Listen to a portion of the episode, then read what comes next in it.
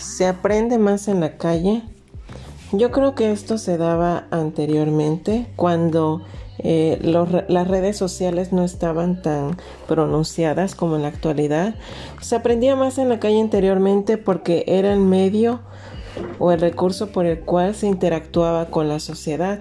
El ser humano por naturaleza ha tenido la necesidad de interactuar con la sociedad y como antes la calle era el medio para que nosotros interactuáramos con ellos, se aprendía muchas cosas en la calle a través de los amigos, porque se nos hacía mucho más atractivo hablar y discutir y comentar con los amigos cualquier tema respecto a lo que era la vida. Actualmente ya es no se ha dado esto, se ha dado más a través de las redes sociales porque es como las, eh, los jóvenes y los niños actualmente tienen este tipo de, relaciones eh, inter y interpersonales.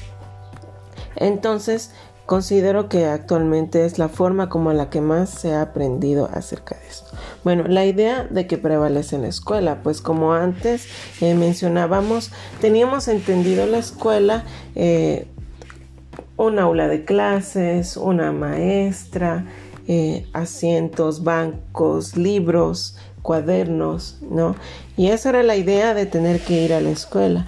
Hoy en día, por, por las mismas eh, tecnologías, esto ha ido cambiando.